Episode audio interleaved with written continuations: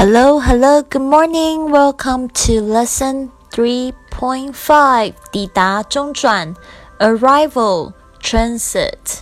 今天呢，我们有十二句实用句，在这个出关的时候呢，可能会遇到的一些问题，然后你可以用这些句子来回答。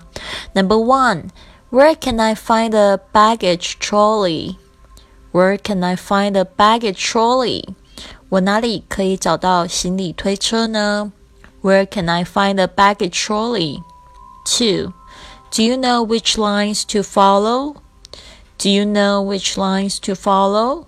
你可以告诉我该走哪个通道吗？Do you know which lines to follow? 3. You can follow the green lines if you don't have anything to declare. You can follow the green lines if you don't have anything to declare. 如果你没东西要申报的话。 你可以走绿色通道。You can follow the green lines if you don't have anything to declare.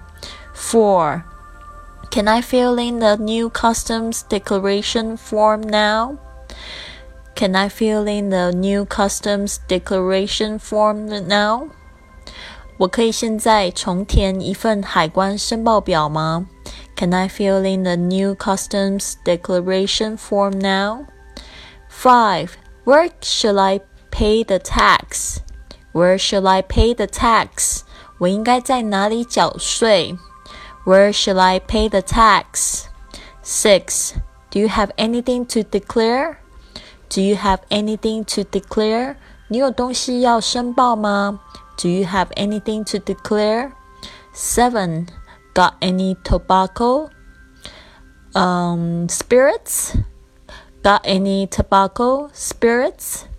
带有香烟和烈酒吗？Got any tobacco spirits? Eight. I have some cigarettes just for my own use.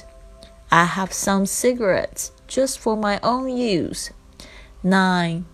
Please bring your luggage here for inspection. Please bring your luggage here for inspection. 请把行李带过来检查。 Please bring your luggage here for inspection.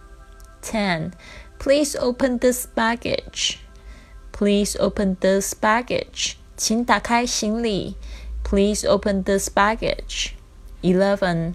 This is a gift for a friend. This is a gift for a friend.